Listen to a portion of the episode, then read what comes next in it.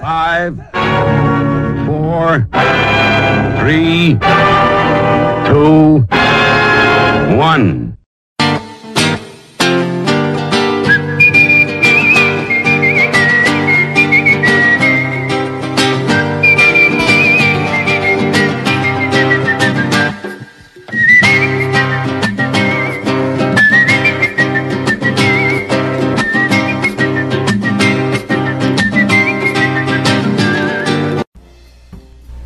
Nerds? Sejam bem-vindos ao Papo da Tia Isaac, o seu podcast do Armadura Nerd. Eu sou a Bruna e hoje eu quero falar de um assunto muito, muito legal que são os 18 anos que o lançamento de The Legend of Zelda Ocarina of Time completou no dia 21 de novembro desse ano. Bora lá? E não, eu não vou começar chorando, falando de memórias nostálgicas, lindas, maravilhosas porque a minha primeira experiência com o game foi uma tragédia. E hoje em dia chega a ser engraçado pensar nisso porque eu gosto muito do Ocarina of Time. Seguinte, eu nunca fui nintendista, como vocês gostam de chamar, porque desde garota eu nunca fiquei muito presa nessa coisa de rótulos e tudo mais.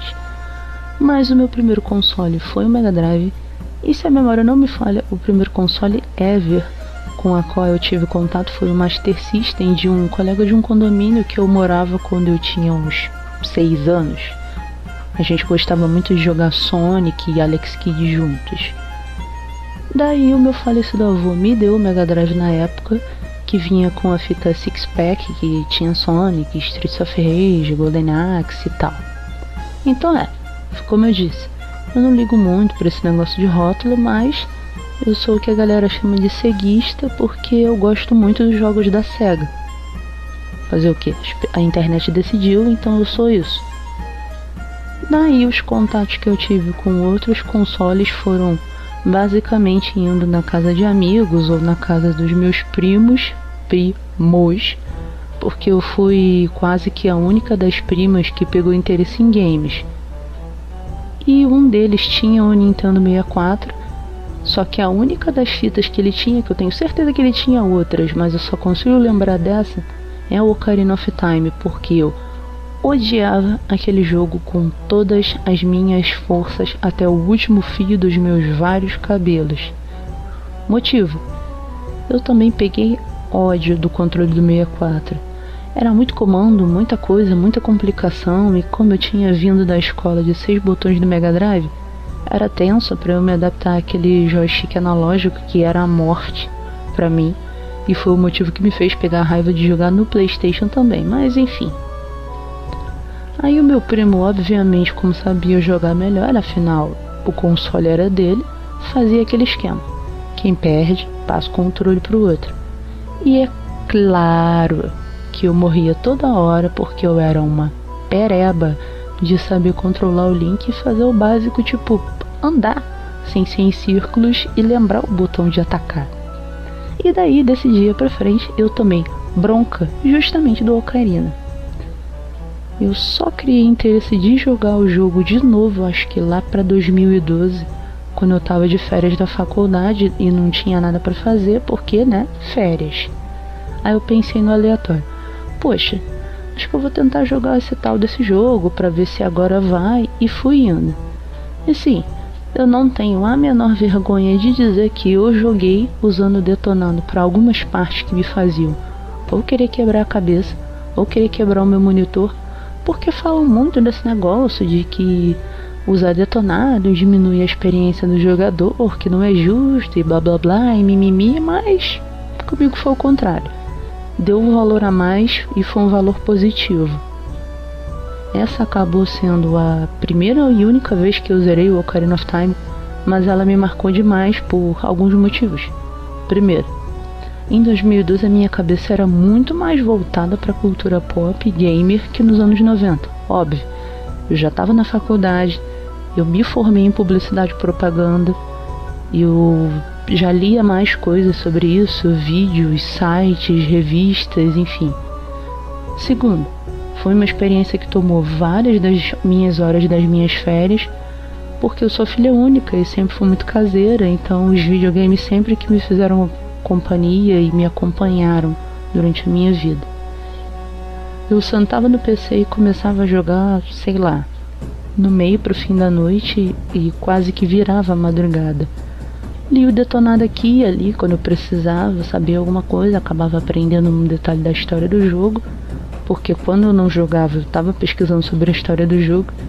E terceiro, Ocarina of Time é tudo o que eu mais amo na vida em matéria de como você conta uma história que pode ser manjada, mas de uma forma que é incrível do começo ao fim. Esse é o tipo de game que você pode até não gostar, mas não tem como discutir que ele fez muito sucesso, que ele marcou a história e não tem como você não entender o sucesso dele. A parte dos gráficos eu nem acho que chegou a ser um motivador, porque, por exemplo, Mario 64, Pokémon Stadium, GoldenEye 007, todos eles tiveram gráficos da mesma linha e fizeram sucesso por motivos que foram além dos gráficos, por exemplo. Mario 64 também teve em grande parte a questão da movimentação, da jogabilidade, da trilha sonora. Pokémon Stadium foi para a época uma experiência mais próxima do que seria uma batalha Pokémon sem todos os elementos de história da versão RPG. E GoldenEye, todo mundo sabe, foi um dos pioneiros do gênero de FPS, com aquele multiplayer de tela dividida. Mas, no caso de Zelda, para mim, o pacote está mais no conceito. RPG, para uma geração que cresceu à base de Dungeons and Dragons, o próprio Pokémon, Senhor dos Anéis, e uma história que foi como eu disse, é meio manjada, mas a roupagem que deram para ela fez toda a diferença. Seguinte, Hyrule vai sofrer o ataque do Ganondorf, o Akaganon, o rei dos ladrões, que quer destruir tudo, dominar tudo. E para impedir isso, o Link vira o herói do tempo, cumprindo uma profecia, salva o reino, salva a princesa Zelda, que não é uma Peach da vida, obrigada a passar bem e tem até morte de personagem. E tem também um monte de tema universal dentro desse jogo, que é Amizade, lealdade, justiça, honrar o passado, lutar pelo futuro, o herói que sofre para cumprir o papel dele, um monte de momento choroso, o que acaba criando uma simpatia, uma proximidade extra com o público. Também tem a parte que para mim, além do roteiro, é a parte mais famosa do game a trilha sonora que foi composta pelo Koji Kondo, que é impecável, incrível e elogiada até hoje, porque não foi só um negócio muito bem feito para a época, foi um negócio muito bem feito na história dos videogames. É difícil achar quem não goste da trilha do Ocarina, mas deve ter, e eu entendo que, poxa, ninguém é obrigado a concordar e aceitar tudo. Embora sempre tenha o diferentão biscoito especial que sempre vai querer dizer que não gosta só para torrar a paciência. Mas enfim, o que o Koji fez não foi só um trabalho para preencher o vazio. Caso fosse um jogo sem trilha sonora, que ficaria só o som ambiente, são músicas que ampliaram e aprofundaram muito a experiência do jogador Afinal de contas, a música é um elemento fundamental no Ocarina of Time, já que, poxa, ocarina é um instrumento que existe de verdade e é um lance bem estilo filme mesmo, que tem um momento mais calmo, um momento mais emocionante, um momento de luta, de treta, de resolver um quebra-cabeça. E aí eu vou citar uns exemplos e se você nunca jogou Ocarina of Time, Shame, shame, shame. Mas eu vou soltar uns spoilers daqui pra frente. Começando pela Saria Song, que é uma música alegrinha e tal. Só que mais pra frente, quando você tá prestes a entrar no Templo da Floresta e não encontrar a Saria no lugar onde ela sempre costumava ficar tocando, dá uma ponta de tristeza, saca? Aquela coisa tipo, caramba, a vida mudou, as coisas aconteceram as pessoas que se gostavam não podem se ver mais por circunstâncias injustas. Ou então a Samsung, que também tem um contexto muito bonito, porque o Link aprende ela depois de interagir com os fantasmas compositores da família real da Zelda. E o texto que ele lê antes de aprender mesmo, a música fala de nascer do sol, o fim da vida do recém-nascido, de dar um descanso aos mortos. Um lance muito doido, mas que eu acho muito bonito, ficou muito bem feito. Ou então o tema de Kakariko Village, do mercado de Rule, que superpassam essas propostas medievais tem também a música do Templo do Fogo, que ficou polêmica por causa da questão dos cantos. E a música favorita de 10 de cada 9 pessoas, que é a Gerudo Vale, que você mais ama e mais respeita. Gerudo Vale é a rainha das músicas dessa trilha sonora, que ela tem essa pegada hispânica super no feeling de deserto, andale andale, arriba arriba, que combina demais porque essa parte da história se passa num deserto e ainda tem a noção de que você tem o Lake Ida bem embaixo de você, porque você passa por uma ponte para alcançar a área dos Gerudos. E você ainda pode pular com um link lá embaixo no Lake Ilha a qualquer momento dentro da água e é uma queda enorme. Tipo ao estilo daqueles desafios que esse pessoal faz quando atravessa por lugares absurdos sem nenhuma proteção. E ainda daria para estar toda trilha sonora como exemplo, mas né, esse podcast não pode uh -uh, durar o dia todo. Aí junta isso e já deu um efeito muito bom por si só. Aí você vai e pega a parte do roteiro. Eu tenho vários momentos favoritos do roteiro do Ocarina of Time, porque se você joga o Ocarina of Time e só tem um momento favorito, sinceramente, você não jogou o jogo direito. Tipo a primeira vez que o Link vai sair da Vila Kokiri e que a Saria encontra com ele e para para conversar com ele. Ela tá meio triste, pergunta se ele vai deixar a vila e ensina a música a Saria Song, que é uma prova da amizade das pessoas com ela, porque ela sabe que está começando a se cumprir a profecia de toda a questão do herói do tempo. E no futuro a gente descobre que ela é um dos Sages. Cara, isso é muito, muito doido. Outro momento mega triste que tem também é a morte da árvore Deku, que é o protetor dos espíritos da floresta, sem brincadeira. Dá a maior vontade de quando você vê que ela seca e morre, de você ficar em posição fetal, porque você fica, não, cara, não se vai, cara, por favor, você é o nosso guardião, o que a gente vai fazer sem você? Mas mais pra frente no game ele volta como um broto de árvore e você fica. Que alívio, cara. Tem a primeira aparição do Shake, a fuga da Impa com a Zelda, a Casa das Esculturas, que me dá um certo nervoso até hoje, a Montanha da Morte, que é muito louco quando tem aquela parte que você tem que subir correndo, correndo, correndo, correndo. Se vier um pedregulho, você tem que se proteger com um escudo. Aí você solta, vai correndo, correndo, correndo. Quando aparecer a sombra do pedregulho, você vai. É um negócio muito momento de tensão mesmo. E tem também as bruxas Kotak Kome, que são as chefes do Templo do Espírito. E o final delas é um mix de engraçado com triste, porque elas não são tão difíceis assim de passar. Mas quando você vence elas, elas se olham assim e elas falam: É, mas você tá com um negócio na sua cabeça. E outra fala: É, mas você tá com um negócio na sua cabeça. Elas demoram a descobrir que aquilo que tá na cabeça delas são areolas que elas morreram e aí quando elas descobrem elas ficam meu Deus do céu, mas eu só tinha 400 anos e a outra, ai meu Deus, eu só tinha 380 anos, nós somos tão jovens para morrer.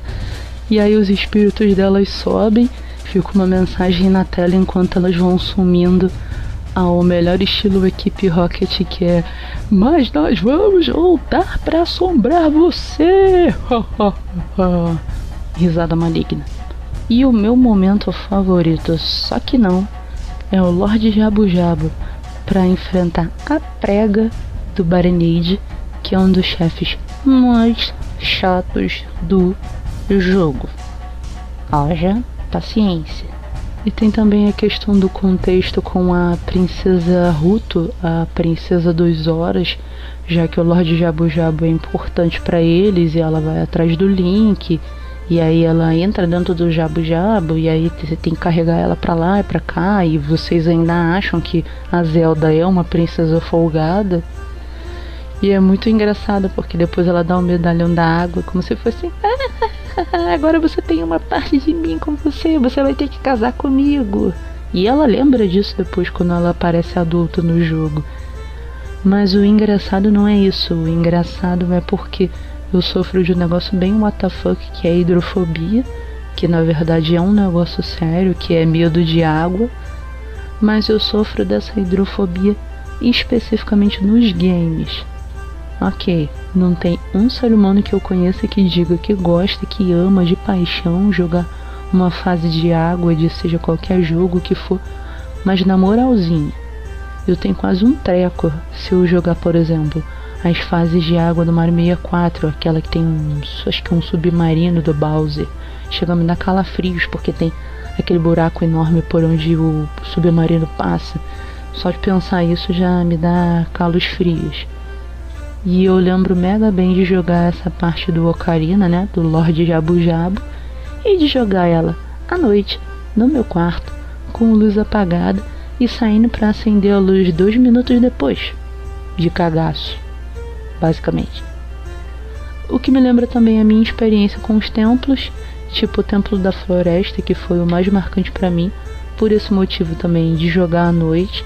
E ele tem uma trilha sonora toda creepy, tem o lance dos fantasmas, que depois eu fui pesquisando na web, estudando sobre eles e começando a gostar dessa. E não tem como não falar da prega do Templo da Água, né? Sinceramente, eu acho que os caras não estavam num dia bom quando criaram e desenvolveram o Templo da Água. Porque existe nervoso e existe a experiência de você entrar e sair do Templo da Água. Mas, antes de falar do final, eu queria trocar uma ideia sobre um negócio polêmico para muita gente, mas para mim não tanto, que é a questão da Zelda sempre usam ela muito como exemplo desse negócio de estereótipo da donzela em perigo, mas eu não concordo exatamente 100% com isso, não por um exemplo. Jesus me livre, guarde, proteja e bendiga, mas ela não é uma Peach da vida. E eu explico, digo por quê. A Zelda foge sim no começo do jogo, mas é muito porque se ela não foge, o game acaba praticamente que ali mesmo. Ela é uma parte importante na profecia. Durante o jogo, ela entra em contato com o Link algumas vezes, dando uma ajuda, mas o ponto-chave dessa questão é o Shake. Gente, o Shake é a prova viva de que a Zelda não é tão donzela em perigo assim, porque ela vai pro campo de batalha ajudar o Link ensinando canções novas e com uns textos assim muito bonitos, umas falas muito bacanas que vão ajudar ele pra caramba e não fica só nessa de gritar na mais burra. Ai, socorro, alguém me ajude, eu estou preso, não consigo fazer nada para sair daqui. Tem tudo uma diferença.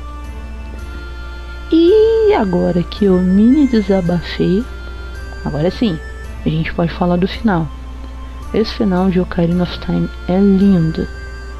Primeiro tem a questão de você ter que batalhar com o Ganondorf, o verdadeiro Ganondorf no castelo da Zelda, que tá todo em ruínas, o céu tá todo negro, é um bagulho bizarrão. E fica tem um momento que é tenso que você tem que escapar com ela do, do castelo.